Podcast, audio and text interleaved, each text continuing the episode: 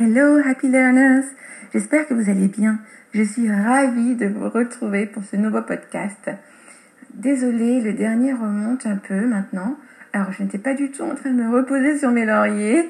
Bien au contraire, le travail sur le blog me prend énormément de temps. J'ai eu euh, voilà différentes choses à faire par rapport euh, au blog, par rapport à la diffusion du podcast sur d'autres plateformes. Tout ça m'a pris du temps, mais je suis ravie de vous retrouver aujourd'hui et de voir que vous êtes de plus en plus nombreux à écouter mon podcast. Alors merci. Ça m'encourage à continuer à en faire. N'hésitez pas à me laisser des commentaires si vous souhaitez que j'aborde tel ou tel point et à partager si ça vous plaît et à noter le podcast aussi. Alors je ne sais pas sur quelle plateforme vous, vous, êtes, si c'est possible de le faire, mais en tout cas sur iTunes, sur euh, Apple Podcast, il est possible de laisser des reviews et de laisser 5 étoiles si ça vous plaît. Et eh bien ça aide à faire connaître le podcast et eh bien de pouvoir toucher plus de gens et d'aider euh, plus de gens. Alors j'espère que vous écoutez ce podcast en complément tous les articles que je publie tous les jours sur le blog. Il faut le voir comme un, ensemble. Vous progresserez encore plus vite si vous allez vraiment sur le blog, si vous participez au quiz que je vous fais tous les deux jours. Voilà, c'est un bon complément de, de faire les deux. Et puis, c'est pareil, sur le blog, vous avez l'occasion, sous chaque article, de laisser un commentaire pour me dire si les choses sont bien claires ou si vous avez besoin d'éclaircissement. Je lis absolument tous les commentaires et j'y réponds. Je réponds à tous les commentaires. Donc surtout, n'hésitez pas. C'est une façon aussi de pouvoir interagir avec vous. Parce que là, je, n'ai pas d'interaction euh, directe avec vous. Je vois que vous écoutez mes podcasts, mais voilà, je n'ai pas de, retour, je n'ai pas de feedback. Et euh, ça m'aide pour pouvoir euh, réorienter les podcasts et les articles que je publie pour vous permettre de vous améliorer encore plus en anglais.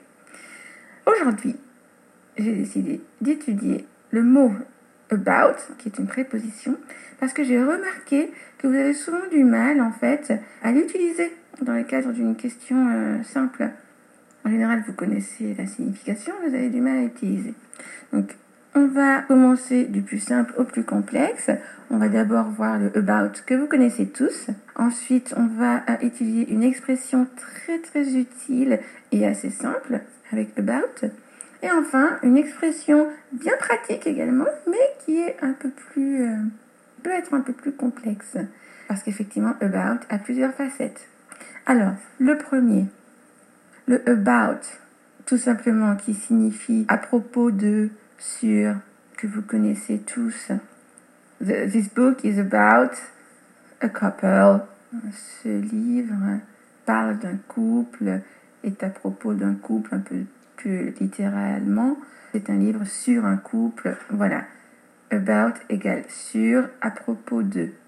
Et si vous voulez poser une question, si vous voulez poser la question de quoi parle ce livre, de quoi parle ce document, de quoi parle cette conférence, quel en est le sujet, eh bien, vous aurez deux façons.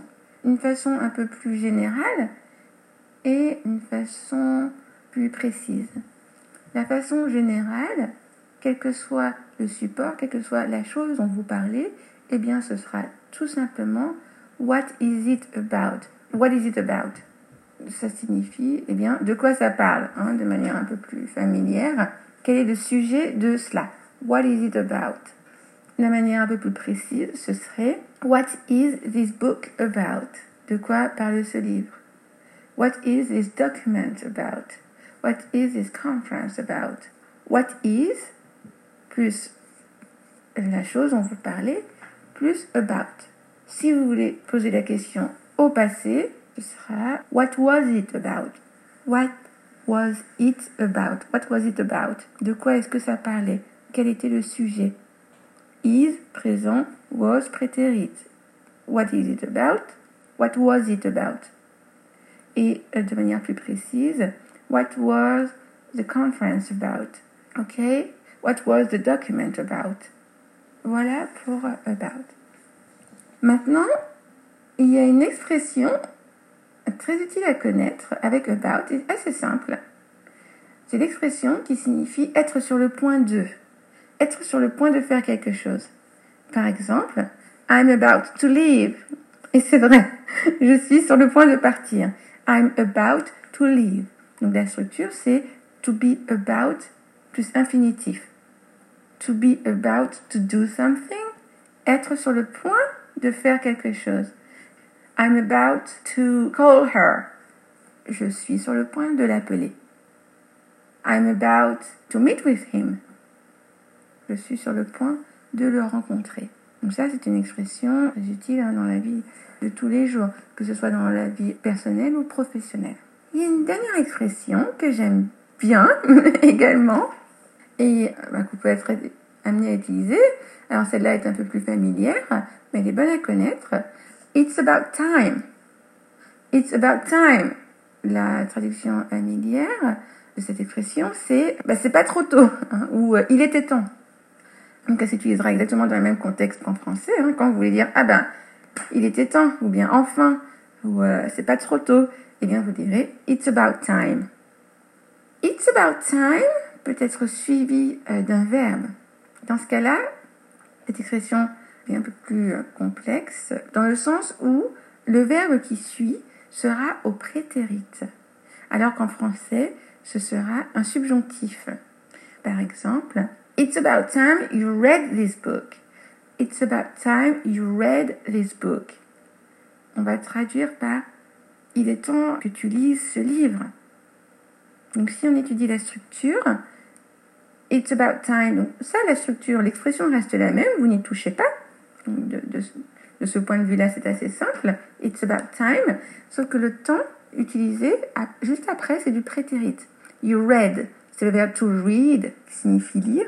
Au prétérit, c'est read. Donc, it's about time you read this book. Si on traduisait mot à mot, ça donnerait euh, il est temps que tu as lu ce, ce livre. C'est pas, euh, c'est pas du tout français. Donc, c'est pour ça que ça peut nous paraître euh, étrange. Mais c'est bien ça. Ce sera bien it's about time plus prétérit. Mais en français, on le traduira par du subjonctif.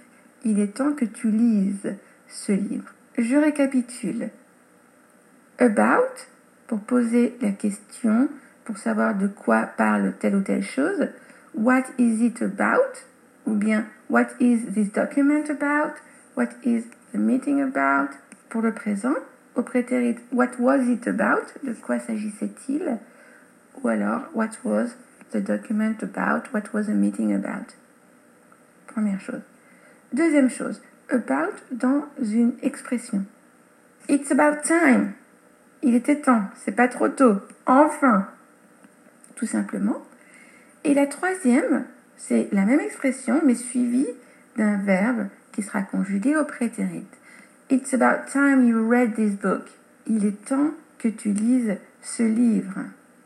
It's about time you saw her again. Il est temps que tu la revois. J'espère que ce podcast vous aura aidé à y voir un peu plus clair sur About, sur son utilisation, et vous aura apporté de nouvelles connaissances par rapport à ces expressions. Essayez de les mettre en, pratique, essayez de les utiliser dans la vie de, tous les jours. Voilà, de toute façon, vous savez, hein, je ne le répéterai jamais assez, c'est en pratiquant que l'on progresse.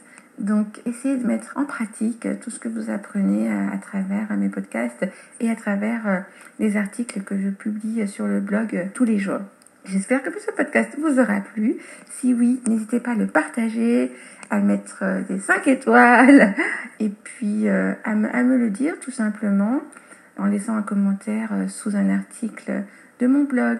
Eh bien, je vous souhaite une bonne, une bonne journée et je vous dis à la semaine prochaine pour un nouveau podcast.